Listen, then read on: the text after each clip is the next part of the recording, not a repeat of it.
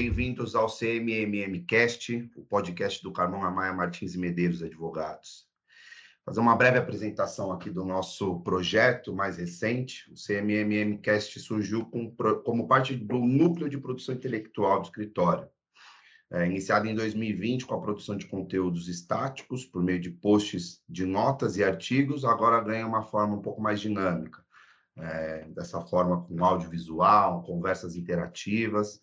O CMMMcast tem a proposta de trazer informação apresentando assuntos jurídicos relevantes de forma leve e acessível. Me chamo Rodrigo Lopes, sou apresentador do CMMMcast, sou advogado, coordenador jurídico no escritório Carmão Amaya Martins e Medeiros Advogados, especialista em direito empresarial pela Escola Paulista de Direito, cursando LLM em Direito dos Mercados Financeiros de Capitais pelo INSPER e membro efetivo da Comissão de Direito do Mercado Financeiro do IBRADEMP, Instituto Brasileiro de Direito Empresarial. E aqui do meu lado também é, parte do nosso, do nosso novo projeto aqui, o CMMM Cash, está o doutor Rafael Palanque, é o sócio responsável pelas áreas de direito bancário, recuperação de crédito, recuperação judicial, extrajudicial e falências do escritório, graduado pela Universidade Presbiteriana Mackenzie e pós-graduado em Direito Empresarial pela Fundação Getúlio Vargas. É especialista em Direito Penal Empresarial pela PUC de São Paulo e foi membro da Subcomissão de Recuperação de Crédito da FEBRABAN entre os anos de 2018 e 2022. E no episódio de hoje, nós entrevistaremos o professor Marcelo Barbosa Sacramone, a fim de falarmos aí, abordarmos assuntos é, acerca da recuperação judicial e falência de empresas, seus impactos pós-alterações é, oriundas da Lei 14.112 de 2020. Professor Marcelo Barbosa Sacramone, que é professor de Direito Empresarial no curso de graduação e do mestrado em Direito é, da Pontifícia, Pontifícia Universidade Católica de São Paulo, PUC de São Paulo, nos cursos de pós-graduação da Escola Paulista de Magistratura, do IBMEC e do INSPER é doutor e mestre em Direito Comercial pela USP, advogado e parecerista, é ex-juiz de Direito do Tribunal de Justiça do Estado de São Paulo e autor do livro Comentários à Lei de Recuperações de Empresas e Falência, segunda edição pela editora Saraiva. Bom, professor, cansei aqui mais dessa parte final aqui de ler o currículo do professor, apesar de ser um mini currículo, Obrigado, primeiramente, professor, pela gentileza, pela generosidade de prontamente aí aceitar o meu convite. Mandei ali um WhatsApp no meio da semana, professor, pô, claro, vamos fazer, vamos combinar a data. E isso é um projeto que a gente começou agora em, em julho, foi o primeiro episódio. Nós gravamos um outro que está para ser lançado agora em agosto. E o senhor é o nosso, na verdade, o nosso segundo convidado, porque o primeiro foi para falar um pouquinho da história do escritório e tal, do tempo que a gente está é, tá aí já atuando. E aí começamos a trazer, semana, semana retrasada, nós falamos com o professor Dota, do INSPER também, falamos sobre a lei do superendividamento. Bom, professor, primeiro eu queria dizer que é uma honra receber o senhor aqui no nosso, no nosso segundo episódio com convidados para tratar de um tema específico, né? tratar de temas de direito mesmo. Nossa conversa aqui é uma conversa que tende a ser super leve, descontraída, para que a nossa audiência, que, é, enfim, é basicamente formada por alunos de graduação, né? Ah, os mais jovens aqui do escritório, o, enfim, é, pessoas que a gente compartilha nas redes sociais, a fim de aprender um pouco sobre os temas, e também aí os colegas que também atuam na área, tá? É, bom, gostaria de passar aí a palavra para o senhor se quiser fazer alguma introdução. É, e aí, na sequência, eu vou passar para os temas. Nós dividimos em três assuntos específicos, né? É, como eu disse, a ideia é fazer um papo tranquilo e, e breve até, para também não ficar tão maçante. E aí o senhor vai ficar à vontade para discorrer, a gente vai fazendo algumas incursões aí, alguns comentários aqui também, beleza? Eu agradeço o convite que me foi feito pelo CMMM, é um enorme prazer participar dessa releitura dos nossos debates presenciais, agora para um sistema diferente pós-pandêmico. Então, é um enorme prazer, de novo, e ainda reencontrar grandes amigos. Então, agradeço a oportunidade de novamente debater com o Dr. Rodrigo e o Dr. Rafael A respeito de um tema que me é absolutamente caro, que é a recuperação judicial, tema que eu tenho me dedicado há algum tempo, antigamente do outro lado do balcão como juiz e agora desse lado de cá como advogado e parecerista, então talvez haja uma mudança, inclusive de visão ao longo desses períodos, então acho importante até eu próprio refletir sobre essas questões que agora são postas e eventualmente possam ter respostas eventualmente diferentes, ou pelo menos sobre outra perspectiva. Obrigado. Perfeito. Queria agradecer também a presença do professor Sacramone, em nome de todos os sócios do CMMM. É realmente uma honra contar com uma referência aqui, né, no segundo episódio já, né, uma referência na área. Eu, nesses anos trabalhando na área, tive a oportunidade de participar de inúmeros seminários, congressos, né, é, despachar com o professor várias vezes, e realmente é um aprendizado enorme, né? Assim, é, mesmo quando a decisão não vinha a nosso favor, ela vinha muito bem fundamentada, né? Professor Sacramone sempre cuidou para manter a seriedade, né, do, do processo de recuperação de crédito e falência, né, que a gente sabe que é um ambiente conturbado, um, que envolve muitas vezes fraudes e coisas que realmente o Poder Judiciário tem essa função né, de, de controlar para que né, atinja a fu função realmente que o processo é, é, detém, né, que é recuperar a empresa, né, que os credores também tenham o menor prejuízo possível nesse processo. Então, agradecer em nome de todos os sócios, realmente uma honra contar com a presença de é, um professor tão qualificado aqui para esse debate. Obrigado. Vamos lá, professor. O professor bem, bem ressaltou, nós acabamos de estudar sobre o tema recentemente lá no INSPER, eu tive o privilégio de ter aula com o professor também lá na IPD, é, bem brevemente, foram, foram uma ou duas aulas, e, enfim, a gente já, já começa a nutrir desde aqueles primeiros debates uma admiração pela profundidade do debate quando se refere a este tema, né? Professor, nós tivemos uma alteração recente, né, para nós, da, da Lei 11.101 de 2005, Lei de Recuperação de Empresas e Falência, é, por meio da Lei 14.112 de 2020. E, bom, a lei que é, visava, né, tinha a intenção de trazer aí uma otimização dos processos de recuperação judicial e falência, trouxe umas novidades que é, para alguns mercados preocupa, especialmente o mercado de crédito, né, o mercado financeiro, é, porque ali traz ainda um pouco mais de proteção para aquele devedor ou para aquela empresa que está em crise. Né? A gente sabe que, por mais que as boas intenções do Brasil sejam de trazer aí uma abertura, uma, uma oportunidade desse empresário voltar a operar, às vezes são utilizados de abusos aí que acaba prejudicando um pouco o mercado. Mas nossa ideia aqui é saber da sua visão, tanto como estudioso do tema, né, e sem, obviamente, fazer nenhuma, nenhum, é, não tendenciando o debate né, para nenhum tipo de atuação, é, o primeiro assunto que nos chamou a atenção foi acerca das mediações antecedentes e as conciliações. Né? A gente sabe que o processo de recuperação judicial em si, por meio das assembleias, já deveria ser um meio de solução de conflito por meio ali de acordos, né? de, enfim, uma definição de um projeto de soerguimento que fizesse sentido para ambos os lados. E aí nós temos essa novidade, pelo menos para nós aqui no escritório, já nos deparamos com esse processo, com esse procedimento é, poucas vezes ainda, não tem sido tão usual, pelo menos não, não tivemos tantas experiências, mas já vimos a, a novidade na prática.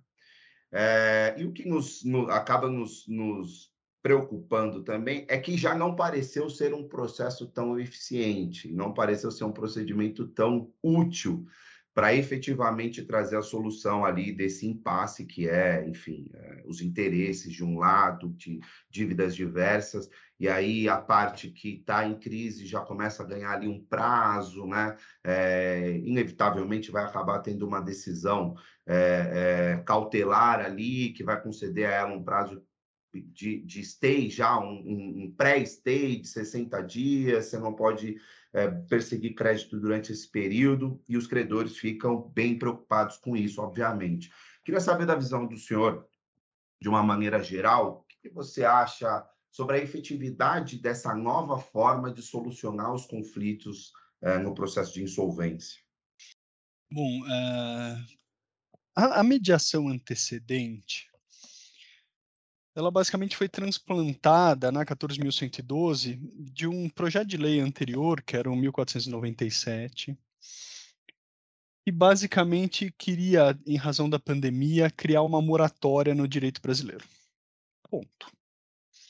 Então, em razão da pandemia e, obviamente, do comprometimento do fluxo de caixa, tentou-se, ou tentou-se basicamente falar, devedor, você pode não pagar ninguém durante 90 dias.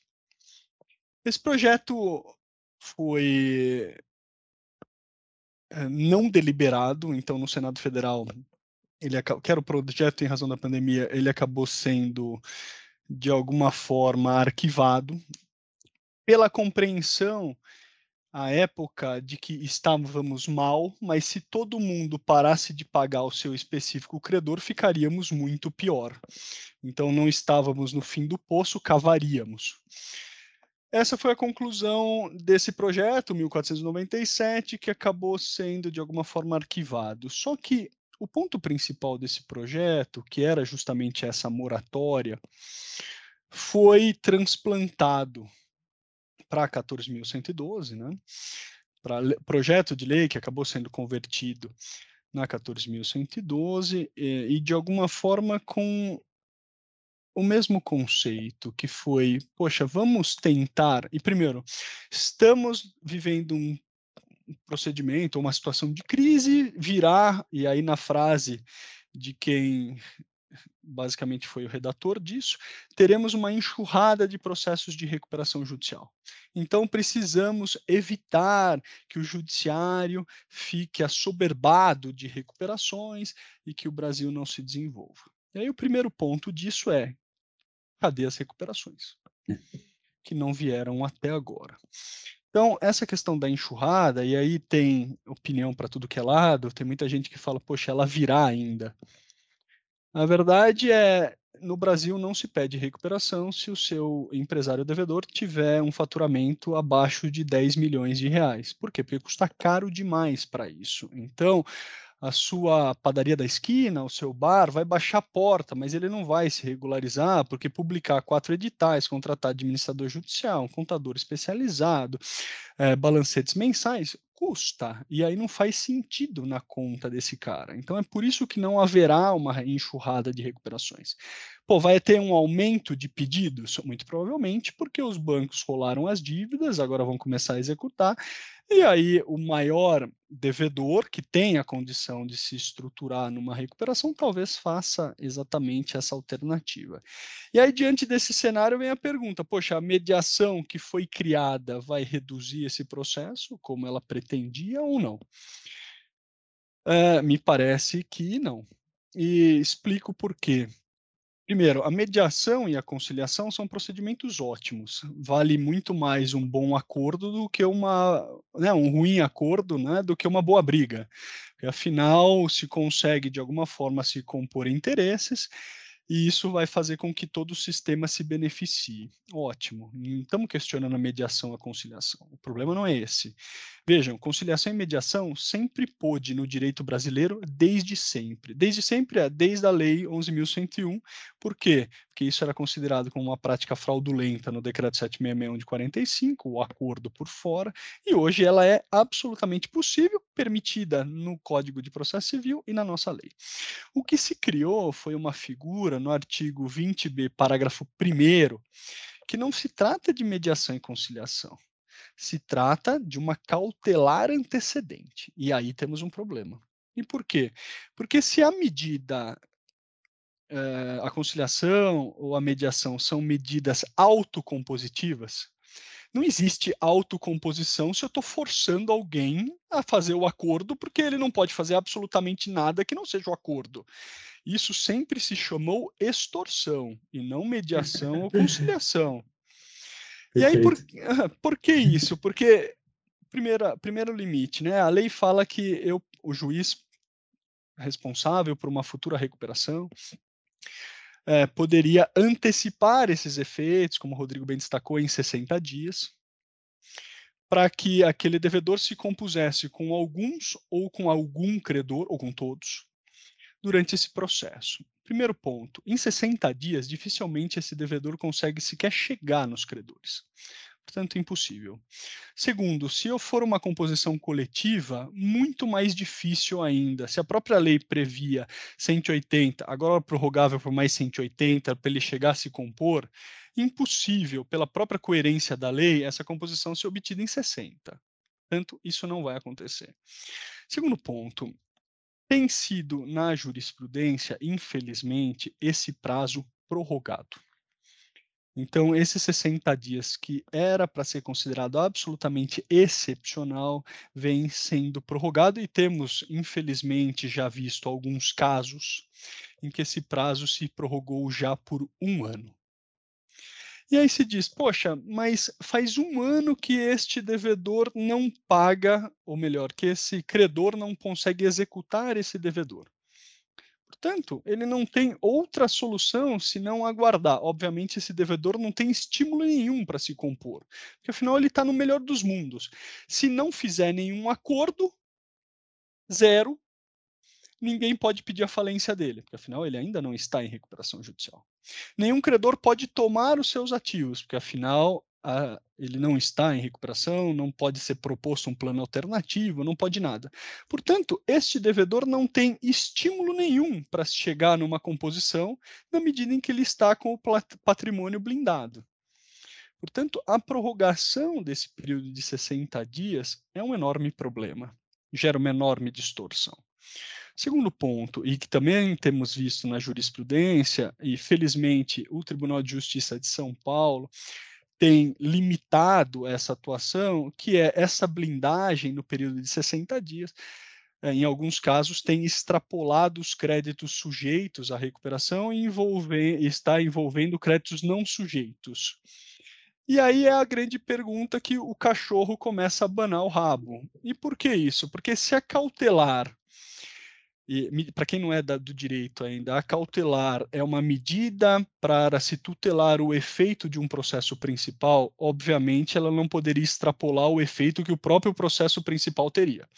Então, se no processo principal esse crédito não sujeito à recuperação, como por exemplo um crédito de trava bancária, Uh, então, propriedade fiduciária, uh, arrendamento mercantil, compra e venda com reserva de domínio, compra e venda retratável, adiantamento de contrato de câmbio. Se esse crédito não se sujeitará à recuperação, não faz sentido o período de suspensão ser antecipado, porque para ele não existe período de suspensão. Então, uh, e aqui me parece que a redação do artigo 20b, parágrafo 1, remete ao inciso 4, que fala que pode ser dada cautelar a créditos sujeitos à recuperação, mas não no inciso terceiro a créditos não sujeitos. E aí o Tribunal de Justiça, em algumas decisões em que isso foi determinado, no meu entender corretamente, veio e reformou. Por quê? Porque se isso serve para que eu antecipe uma negociação de um crédito que se submete, este crédito que não está submetido a uma negociação coletiva não merece ser antecipado. Me faz todo sentido isso. Mas vejam só. Ah, o empresário em recuperação e o credor em recuperação caracterizam-se como empresários justamente porque eles fazem daquela prática um negócio habitual. Ele exerce uma atividade profissional, portanto, reiterada. O que significa que se, se eu criar um anteparo, um obstáculo, ele como ele faz disso sua prática, ele vai desviar daquilo, ele vai fazer novos negócios, ele vai adaptar o desenvolvimento da sua atividade a essa barreira, e no caso, uma dessas barreiras talvez seja o poder judiciário. Consequência: se a gente pretende evitar a recuperação judicial com essas medidas antecipadas, o que se verificou na prática é que, primeiro, essas medidas não evitam a recuperação, só antecipam os seus efeitos, porque o devedor comunica o seu estado de crise para o mercado, esse procedimento não é sigiloso, o que faz com que os credores, diante do comportamento anterior de outros, saibam que aquela pré-medida vai ser irreversível. Consequência, eu consigo mapear que aquele meu devedor está em crise e que muito provavelmente entrará em RJ. E aí a consequência disso, eu antecipo também os efeitos deletérios que alguém que pedisse RJ provocaria. Então, eu não vou dar mais crédito para esse cara. Eu vou eventualmente reperfilar aquele crédito? Jamais. Por quê? Porque ele vai entrar em RJ. Então, ainda que se eu fizesse acordo e ele pedir RJ em 360 dias, esse acordo caia, está previsto na própria lei, eu não vou fazer esse acordo. Eu não vou dar nenhuma exposição mais para esse específico devedor. Consequência, se você pedir uma medida antecipada para evitar a recuperação, necessariamente você vai precisá-la, porque vai acabar com seu crédito no mercado. Portanto, o, o judiciário aqui está lidando com efeitos secundários e o mercado opera avaliando o judiciário como mais um dos recursos a serem considerados. Por consequência, se a medida, que era a medição antecipada, era evitar recuperação, o que ela acabou gerando é necessariamente ela vai ocorrer e aquele bem intencionado não vai pedir, porque sabe que sua situação vai muito piorar se ele conseguir obter. Ou seja, é o que a gente está vendo na prática, exatamente isso, professor. Os poucos casos que o Rodrigo mencionou, que a gente teve experiência aqui no escritório, aconteceu exatamente isso. É, basicamente, um, um né, um procedimento que, em tese, é para né, beneficiar a empresa em dificuldade, aconteceu que trouxe prejuízo, deu esse recado para o mercado, e, e, o procedimento em si não, não né, até com uma tendência de cair em desuso esse tipo de procedimento, né, de não ser utilizado. Né, realmente, é, para a gente ver como uma lei né, criada sem, né, sem olhar para essa prática né, do dia a dia, né? Porque o que o professor falou é o que acontece, dá, dá para ver, né? Daria para é, ter sido visto antes, né? De chegar nesse nesse procedimento, né? Já tinha, é, como tem o, o, Instituto da Recuperação Extrajudicial, né? Talvez ter trabalhado isso de uma forma melhor, mas fato é que a gente concorda, né? Com, com o que o professor falou. É, realmente a tendência que é, é, é isso daí não vingar e não ir para frente, né? Espero que é, é, é, o Poder Judiciário fique atento, né? Porque essa prorrogação acaba acontecendo o que aconteceu com o Stay Period, né? É, é, que também não era permitido a prorrogação e depois né, era prática usual você prorrogar é, o prazo do Stay Period, né? Então, isso é algo que, que realmente preocupa. É, é, eu acho que é mais um assunto para a gente estudar daqui a pouco na Associação Brasileira de Jurimetria, do quanto é ineficiente para o processo de soerguimento. Né? É, a gente, nós tivemos, é, a gente, obviamente, a gente analisa pelos dois lados, né? porque a gente vê como a coisa se desdobra, e a preocupação da empresa em crise, na verdade, era só o credor ali, o banco que tinha essa garantia, na prática é exatamente o que o senhor falou. É, ele tem preocupação com um credor que é, inevitavelmente não vai se submeter aos efeitos do processo de recuperação judicial, mas é o cara que já tem a sede da empresa dele como garantia, ele não vai conseguir continuar tocando. Aí ele inicia um, um, uma, uma medida cautelar antecedente de mediação é, não consegue chegar num acordo e a recuperação judicial já vai estar bem mais afetada por outras dívidas. Né? Ô, Rafa, você quer tocar a segunda aí? É sobre o produtor rural, né? É, é, é, doutor, né, a gente viu né, nesses últimos tempos né, a questão do produtor rural é, sendo bem discutida né, na questão da, da, recuperação judicial. Né? A gente teve, né, até no, no, ao mesmo tempo que a lei estava sendo pensada pelo Congresso, né, a nova lei, é, alguns é, pedidos de recuperação judicial do produtor rural é, foram sendo distribuídos, né, o que gerou diversas discussões né, acerca de qual produtor, o prazo que ele teria como empresário rural para ter o benefício da recuperação judicial. Minha pergunta ela é bem geral e objetiva. Né? É, o doutor acha que as mudanças que a lei trouxe é, nesse aspecto é, realmente deram a solução adequada para essa discussão do produtor rural ou ainda né, é, não, não, não, veio é, como né, como solução para todas aquelas discussões. O doutor acha que isso, é, é, a lei daqui para frente vai é, dar, dar a solução adequada para essa questão? Olha, eu acho que o caso do produtor rural no direito brasileiro e a respeito da modificação feita pela 14.112, poucas coisas são tão consenso. E talvez a única que seja unanimidade, talvez seja essa, que não poderia ter sido feito um tratamento pior. Então, é, ainda que, independente do lado que se advogue, e aqui a, a, é, quem sustentava que o produtor rural deveria ingressar ou poder ingressar com recuperação judicial ficou absolutamente insatisfeito com a alteração. Quem achava que o produtor rural não poderia ingressar com recuperação judicial também ficou absolutamente insatisfeito. Essa foi unânime, conseguiu não agradar ninguém. Pois é, e tentar explicar por quê. Foi feito um grande, foi feita uma grande composição e a política é a arte do possível, né? Então, em razão do, do, do STJ, especificamente em alguns casos emblemáticos, ter referendado a interpretação que me parecia correta à vista da lei, que era os dois anos de atividade, deveria ser demonstrado não apenas após a certidão na junta comercial, então o artigo 48 exigia dois anos de atividade regular. No caso do produtor rural, essa atividade regular não precisaria ser como empresário, porque o artigo 971 do Código Civil dizia que para o produtor rural ser empresário é uma faculdade, ele precisaria se registrar. Então, atuar regularmente não significa atuar regularmente enquanto empresário, mas poderia ser atividade desenvolvida normalmente enquanto produtor rural. Consequência, se o cara pedir registro hoje, ele podia usar os dois anos anteriores como produtor e amanhã pedir recuperação. Então, isso foi consolidado na jurisprudência, me parece que está correto, à frente do 48, e foi positivado na 14.112.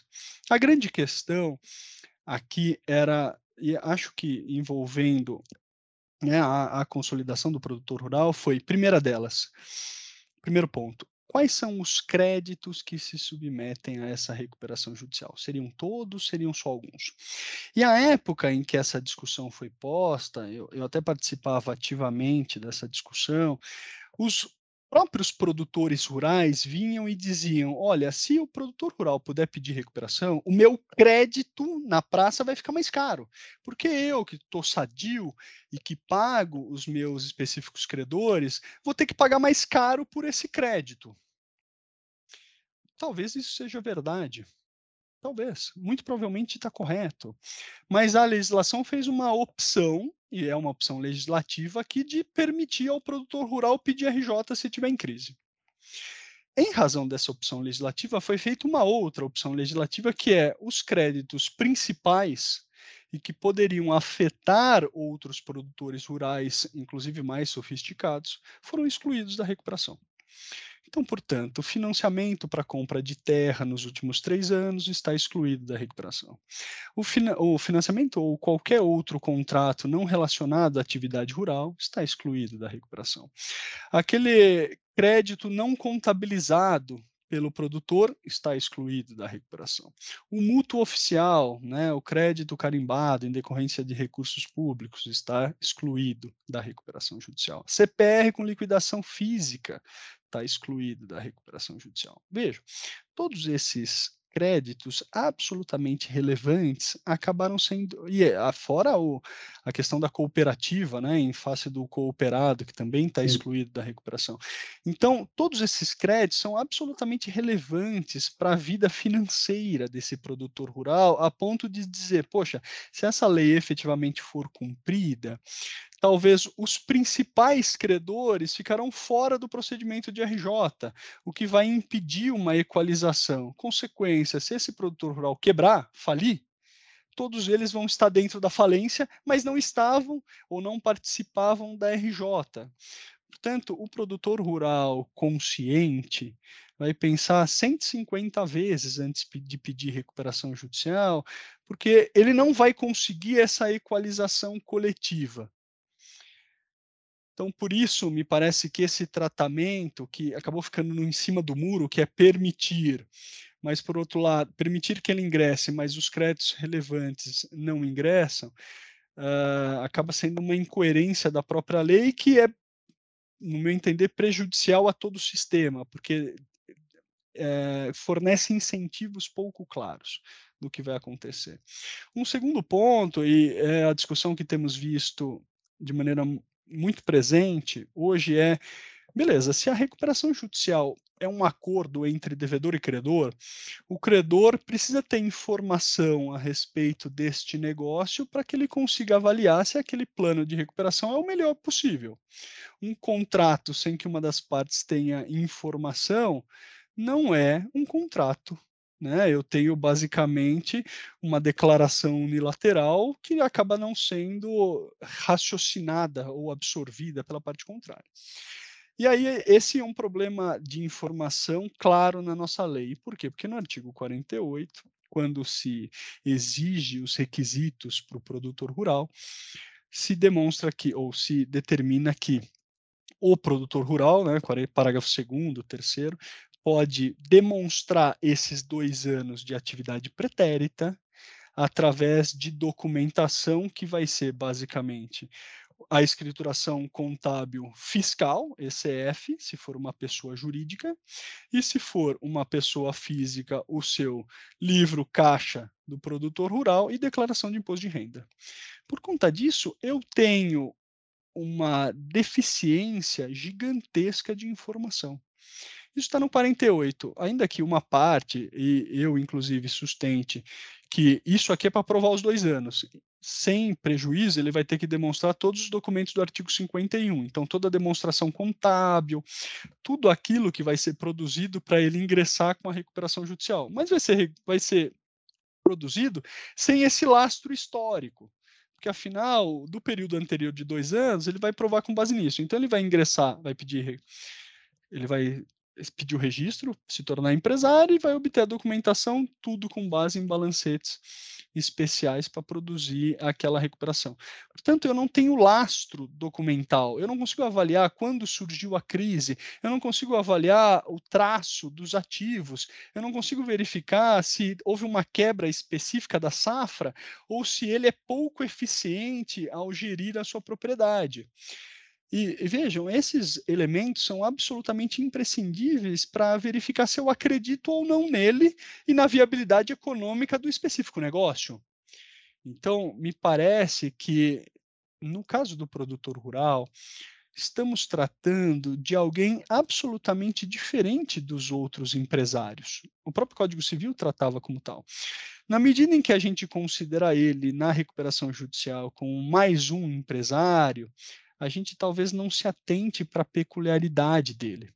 E isso vai fazer com que se produzam eh, diversos efeitos, vários negativos na nossa recuperação, que afinal não vai ter informação, não vai ter os principais credores, ela acaba sendo uma recuperação vazia ou só para inglês ver. Consequência, como o mercado é de agentes econômicos, das duas uma, ou vai custar mais caro para eu emprestar, ou eu não vou emprestar, o que é pior para o próprio produtor rural.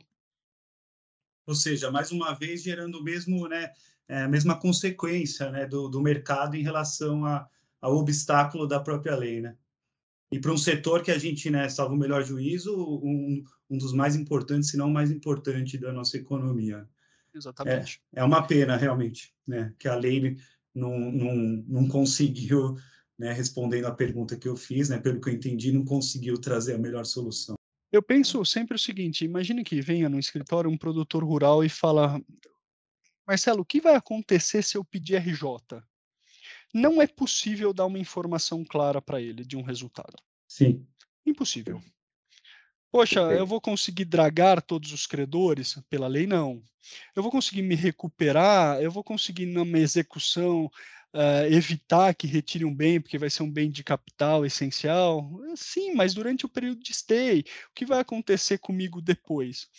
Se essa resposta for sim ou não, ou for um problema ou uma certeza, tudo bem porque você põe na conta. O grande problema é quando há uma incerteza, porque diante da incerteza você não consegue dosar seu risco, você não consegue botar preço.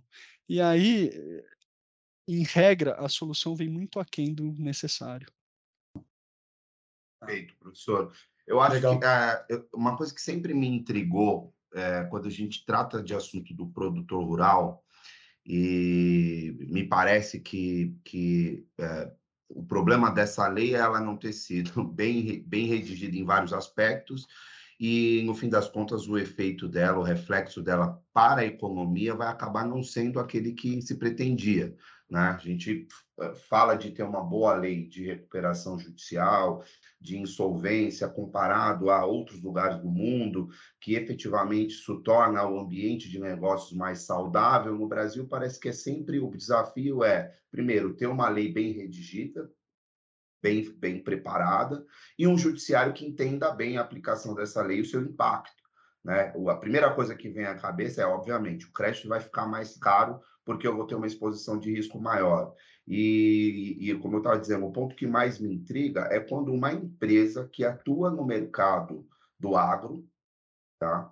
que é um dos mercados mais é, rentáveis por exemplo, durante a pandemia, é o que mais se teve em crescimento econômico no Brasil, justificar uma situação de crise e mais, estender os efeitos dessa proteção, proteção ao seu sócio, ao empresário.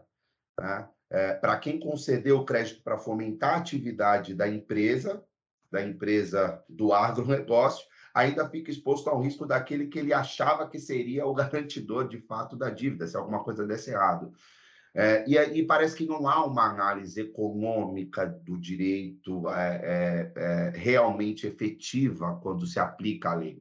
Vai se aplicando, olha, tem previsão, se o cara aprovar, pode ser de qualquer forma, eu vou aceitar, e aí a gente vai tocando isso. E aí, para quem pretende recuperar o seu crédito, que se foi dotado de todas as garantias possíveis, é, tem uma vulneração de garantia. No fim das contas, é o que acaba acontecendo, né, professor? E aí o, o, o risco aumenta, o crédito fica mais caro e o ambiente de negócio no Brasil vai ficando cada vez mais nocivo.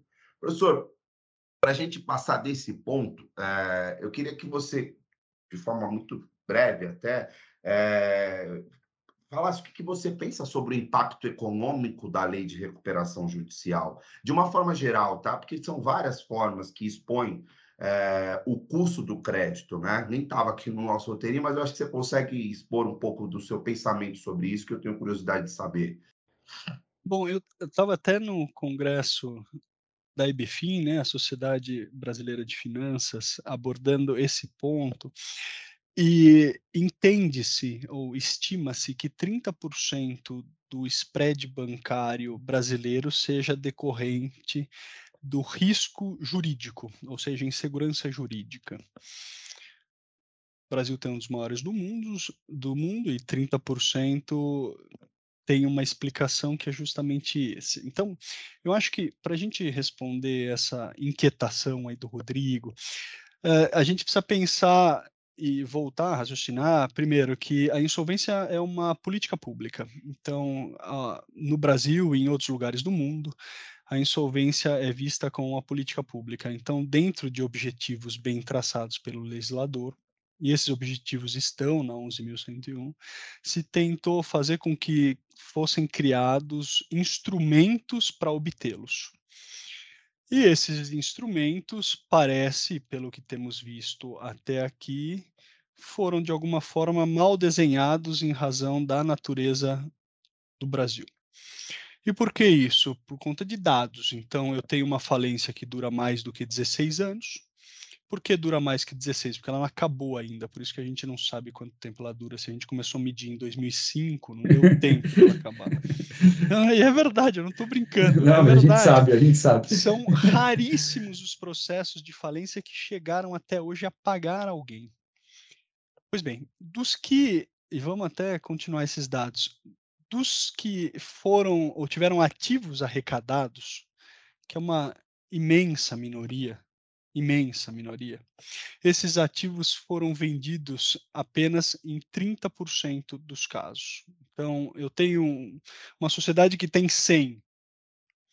Eu vou colocar esses bens ativos, é, esses ativos à venda, só vende 30%. E essa venda de 30%, é feita por um valor médio de 55% do valor daquele ativo. Consequência, se você tem uma empresa que vale 100, A partir do momento que você coloca isso à venda, isso vale 12. Esses 12 vão pagar 5% do passivo. Qual passivo? Na ordem da falência. Então, muito provavelmente, créditos extraconcursais, depois concursais. Por consequência, se eu pago 5%, muito provavelmente o AJ, o administrador judicial, vai receber e ainda vai receber parcialmente só. Nenhum outro vai receber. Portanto, se a minha alternativa, que é a falência, é péssima, não tem como a recuperação ser muito melhor, porque a alternativa que é falir é zero. E na recuperação temos visto planos, uh, e esses planos têm tido deságios, inclusive progressivos, mas planos de aproximadamente 11 anos, com deságio de algo em torno de 53%, mas apenas 24% desses planos são cumpridos em relação às obrigações vencidas nos dois primeiros anos. Portanto, a nossa insolvência como dado, e esse é um dado, tem sido muito aquém do que talvez precisássemos, e se pensarmos em política pública, e dentro da política pública está redução do spread, isso não existe, nem ex ante nem ex post. Se é ex post eu não consigo recuperar nada, ex ante eu preciso dosar no meu preço aqueles juros, porque se ele der um default, eu não vou conseguir recuperar. Então, eh, não tivemos ainda, na alteração de política legislativa, primeiro, acompanhamento de dado. Segundo, hipótese e erro. Então, eventualmente refazer as medidas com base em dados, voltar atrás, pô, errei, mediação antecedente não tem servido. Então vamos voltar para trás, eventualmente revogar isso, corrigir o rumo. Então, isso ainda falta, talvez, a gente conseguir aperfeiçoar no Brasil, para a gente entender. E aí eu acho que vale isso, a lei de liberdade econômica tentou colocar, que é, primeiro, leis precisam ter objetivos. Segundo, leis precisam ter parâmetros e medições para a gente conseguir avaliar se o instrumento desenhado tem chance de obter o objetivo pretendido. A partir disso, a gente começa a verificar se na prática eles realizam. Mas não chegamos nessa fase ainda, a gente precisa evoluir. Apesar das inúmeras comissões que temos lá, ficam discutindo, discutindo, e realmente não, o produto final né, não, não sai da forma como, como deveria. Né? Professor, uma última pergunta que eu tenho dos temas específicos aqui, que também é, é bastante polêmico, né? também gera aí dúvida e precedentes confusos e os mais variados é, tribunais aí do Brasil, cada vez mais confuso. Tem coisa que é difícil até comparar, né, entre os precedentes que são de São Paulo, que na verdade normalmente está sempre na vanguarda ali de um posicionamento um pouco mais técnico, tem uma discussão um pouco mais rica. É, em outros lugares do Brasil o desafio é bem maior e a gente que atua aí Brasil afora sabe que é, enxerga na prática por que, que o judiciário acaba sendo um dos desafios para o desenvolvimento econômico do Brasil. Trata-se do adiantamento de contrato de câmbio para exportação. Um contrato que, a depender das garantias que são atreladas a ele, não é submetido aos efeitos da recuperação judicial para todos os fins, mas é, no fim das contas, uma parte é, e essa é, parte dessa garantia fica confusa na hora de receber ali o custo desse crédito. Queria que você trouxesse para nós a sua uh, posição em relação também ao impacto que isso gera, até mesmo para o mercado financeiro como um todo, e, e, as inseguranças que também trazem essa submissão, entre aspas, ao processo de recuperação judicial. Bom, o ACC, o adiantamento de contrato de câmbio para exportação, foi uma opção legislativa. Ao contrário das outras travas bancárias, em que eu estou fora da recuperação em razão de um determinado bem que foi me dado em garantia, porque eu sou proprietário daquele bem, então alienação fiduciária, eu te emprestei dinheiro, peguei um bem para garantir aquele dinheiro. Em relação a este bem, eu estou fora da recuperação judicial. Se esse bem não for suficiente, o restante do crédito eu estou sujeito. No ACC foi feita uma opção legislativa que o ACC é considerado como crédito fora da recuperação judicial, independentemente da garantia. É como se o dinheiro que foi entregue pela instituição financeira para fim de, exportação fosse carimbado tivesse dono. Então, o dinheiro que sempre foi fungível no direito brasileiro se torna, em razão do ACC, infungível, e se eu não for pago, eu vou lá e pego aquele meu dinheiro de volta. É como se fosse essa lógica. Qual foi o racional da operação? Poxa, o Brasil é um país exportador, pretende continuar sendo um país exportador, infelizmente de commodity, né, podia ser de produtos, mas é, para estimular essas exportações, o custo desse adiantamento tem que ser barato. Se eu colocar esse banco que adiantou o contrato de câmbio para dentro da recuperação judicial, ele obviamente vai botar isso no preço e vai cobrar mais caro. Consequência, o exportador vai ter mais dificuldade para exportar. Por conta disso, a lei fez uma opção, colocou o adianta, né, o banco que adianta o contrato de câmbio para exportação fora da recuperação pelo valor que ele deu, independentemente da garantia, justamente para que o crédito no final do dia ficasse mais barato. É uma opção. Pois bem, diante desse cenário, algumas coisas começaram a acontecer. E, e qual é a acontecer? Poxa, é, a empresa só tem capital de giro. Então, se o banco conseguir ou continuar fazendo a penhora nas execuções, o banco vai basicamente retirar o capital de giro e a empresa não vai produzir, não vai conseguir, ao final do dia, continuar sua atividade. E aí o judiciário começou a quebrar, por exemplo, colocar, quebrar trava, que a gente chama colocar o contrato de exportação para dentro da recuperação. Qual é o problema disso? O problema disso é que se altera a regra do jogo. E se altera a regra do jogo para um, pode alterar para outros, consequência, eu vou majorar o meu custo, meu risco e os juros por consequência dos outros contratos, em razão disso está acontecendo. É o efeito sistêmico. É um problema. Segundo problema, se está na lei, eu dei dinheiro mais um valor mais baixo em razão dessa proteção. Agora, você querer colocar para dentro e não cumprir esse contrato é o pior dos mundos, porque você está se beneficiando em detrimento da sua própria torpeza, porque na verdade você sabia que não ia entrar, convencionou que não ia entrar comigo, pagou mais baixo por isso e agora você quer me colocar. Então, cria uma, uma imagem de que não se cumpre contratos e leis no Brasil, o que é péssimo. Para piorar a situação, a STJ ainda julgou um precedente difícil de se entender, que cabe na recuperação judicial restituição, restituição. no Exato. ACC. Vejam, e aí é um problema maior. Por que, que é um problema maior? Porque primeiro, pedido de restituição serve para isso. Então, recuperação judicial é uma equalização, uma negociação coletiva entre o devedor e credor. Consequência, quem não está nessa negociação coletiva, como é o ACC, pode fazer o que bem entender e continuar sua vida normalmente. Se ele não for pago, o adiantamento de contrato de câmbio vai permitir o quê? Poxa, vai permitir uma execução. E na execução vai ser feito o quê? Uma penhora. E na penhora, como não se sujeita à recuperação, vai ter uma constrição, vai retirar o ativo e o banco vai se pagar. Ponto. Vida normal, como o mundo é mundo, desde sempre. Diferente da falência. Na falência, se eu tenho um determinado ativo que foi arrecadado pelo administrador judicial, esse ativo vai ser colocado para liquidação, que é a venda, e vai ser dividido entre todos os credores. O administrador judicial vai lá e arrecada tudo. Essa é a competência dele.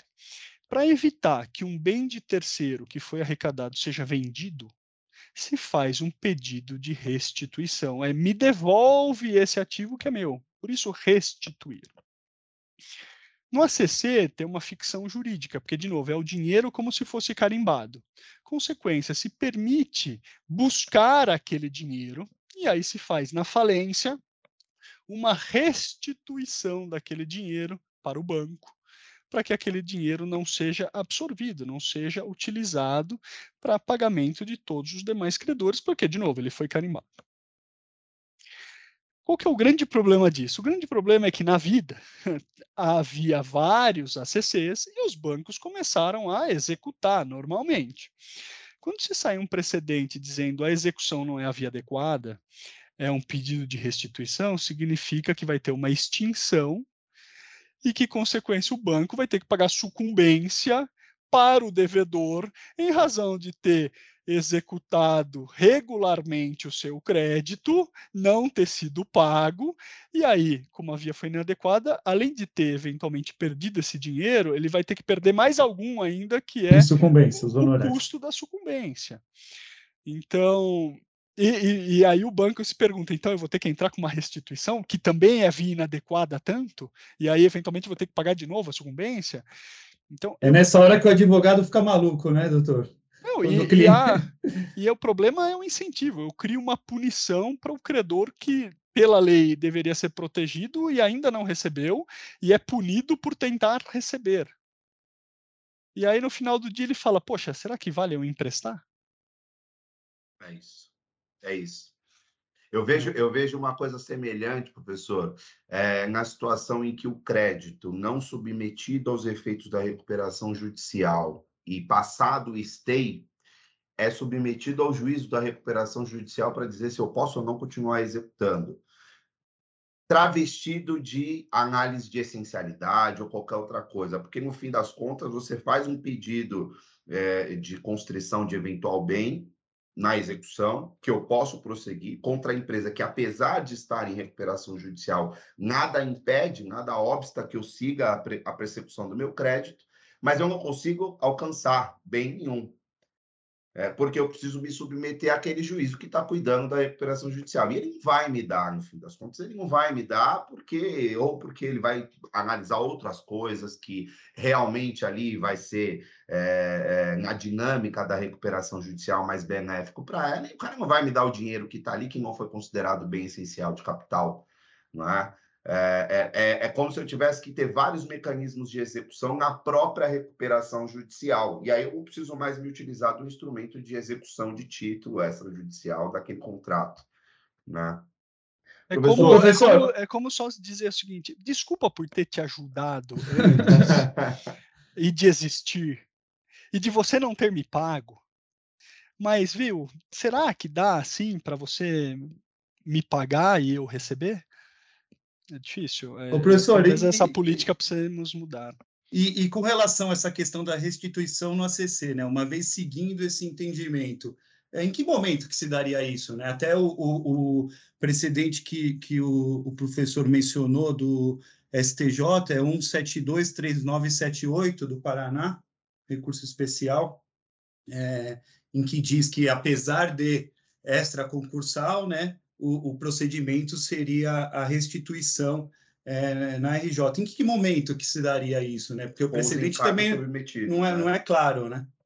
Não, é, é, acho que o precedente deve cair, não faz o menor sentido, porque é contrário ao nosso Instituto da Recuperação Judicial. Eu crio uma nova ação na RJ, o que não faz sentido. Uh, de novo, é uma execução normal com penhora, não haveria qualquer especialização, qualquer peculiaridade, porque o devedor está em recuperação, ele continua seguindo normalmente a sua vida. Uh, consequência seria em qualquer momento em que houvesse o inadimplemento, então não haveria nenhum marco uh, posterior, né, ou qualquer condição a exigir isso. Chame do que quiser, trata-se de uma execução com pedido de penhora é, e por outro lado, olha que, olha que coisa. É, a rigor, o pedido de restituição na falência ocorreria restituição in natura até o momento da liquidação do ativo. Se houvesse já liquidação, converteria em dinheiro até o final do procedimento falimentar. Como não existe falência, não, não justifica. Então, eu posso pedir uma execução com uma penhora a qualquer momento, mesmo depois do pedido de recuperação, mesmo depois da recuperação ter se encerrado, e vou ter direito a ser pago. A questão é se eu vou achar ou não o dinheiro na penhora, mas a execução poderia ocorrer em qualquer momento até a prescrição específica do crédito. Né? Perfeito. É o nosso entendimento também. É... Manda Bom, lá, Rodrigão. Professor, é, eu, eu vou passar aqui para a última pergunta, para depois, enfim, até fazer um convite especial aí para a nossa audiência, né?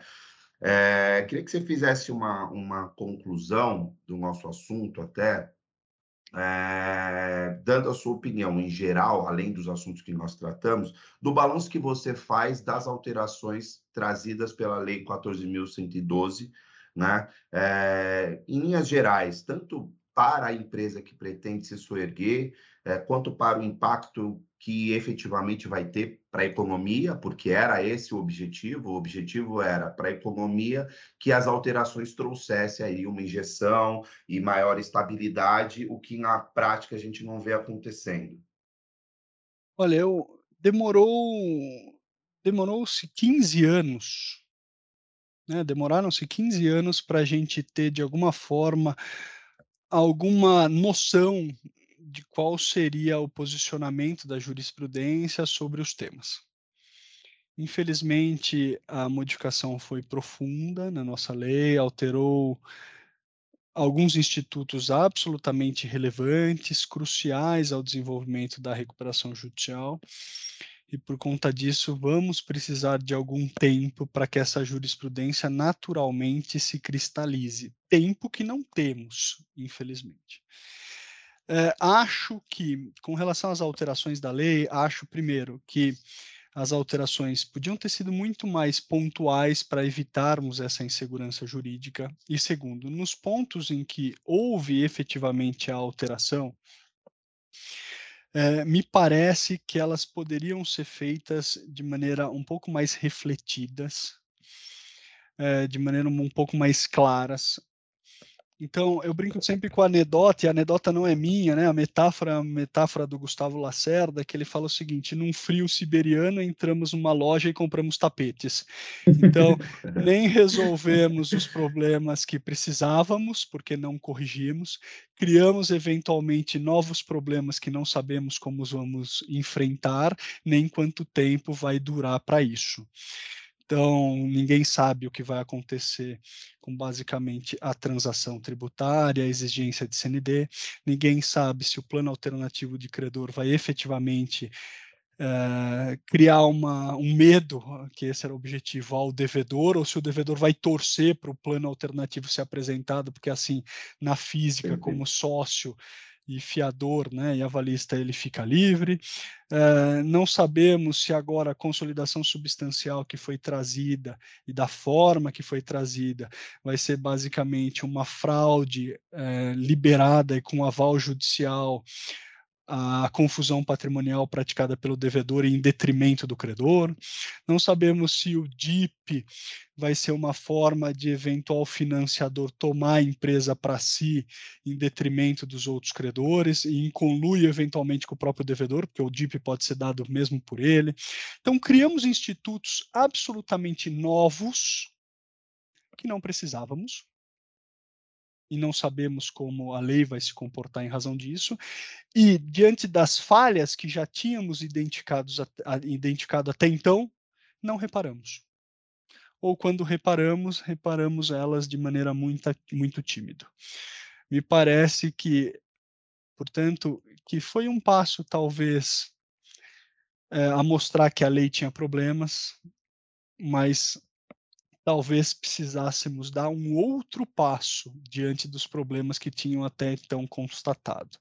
Me parece que isso ocorreu porque a gente sabia que havia problemas, mas a gente não sabia direito quais eles eram. A gente não sabia direito qual era a realidade que enfrentávamos. Talvez isso ainda exija algum amadurecimento do Brasil enquanto, enquanto nação. Perfeito, professor. Professor, queria é, agradecer muito o papo agradável aqui. Passou tão rápido que a gente nem viu, mas já deu uma hora de conversa aqui sobre esse assunto que, é, para nós todos aqui, né, nós três, é muito caro e para quem, obviamente, vai circular entre os colegas e, a galera que trabalha nesse, nesse meio é, também vai gostar de ouvir. Eu queria mais uma vez agradecer em meu nome, em nome do escritório, pela prontidão de ter aceito o convite. Se eu puder fazer novos convites para falar sobre assuntos que nós não falamos hoje, já fico desde já muito grato. Queria convidar a nossa audiência a conhecer a obra do professor, essa aqui é atualizadíssima, tá? É... Mostra direitinho na câmera, Rodrigo. Tá, tá conseguindo pra ver? trás. Aí, agora foi.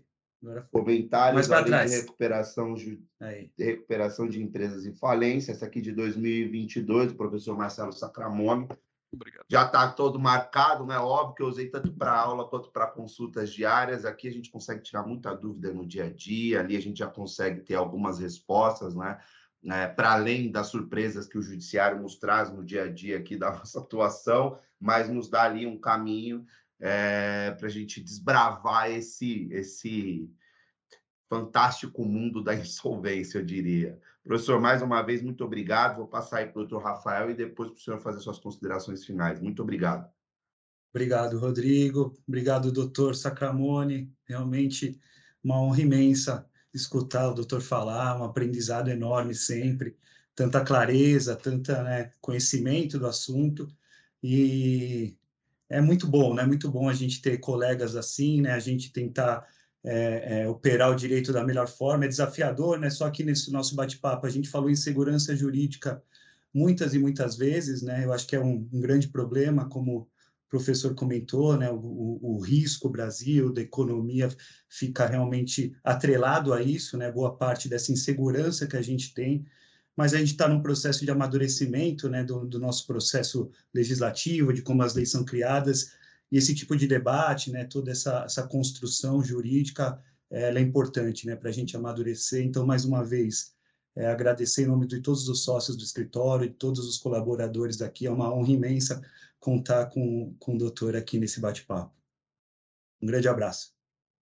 Eu que agradeço o convite, parabenizo o CMM pela, pela, pela criação até dessas oportunidades para a gente se encontrar, ainda que virtualmente, para debater esses principais assuntos que tem no dia a dia contaminado de alguma forma não só o Instituto da Recuperação, não só o Instituto Jurídico como um todo, a insolvência como um todo, mas propriamente a circulação de crédito no Brasil. Se esses efeitos que nós, do âmbito jurídico, já conseguimos compreender, ou pelo menos de alguma forma arranhar, para o ponto de vista financeiro, para aquele que vai dar o crédito e está mensurando efetivamente o risco e que não é do direito, mas acaba sendo diretamente afetado por ele, isso deve gerar uma enorme aflição. Então, acho que com esses debates a gente consegue trazer alguma luz para esses efeitos secundários que, no final do dia, vão afetar o nosso próprio bolso. Então, por conta disso, eu agradeço mais uma vez, agradeço ao doutor Rodrigo, ao doutor Rafael, por justamente permitir que essa discussão continue, que esses debates, pelo menos, se iniciem. Muito obrigado, professor. Até a próxima. Obrigado. Boa semana. Até mais. Valeu a todos.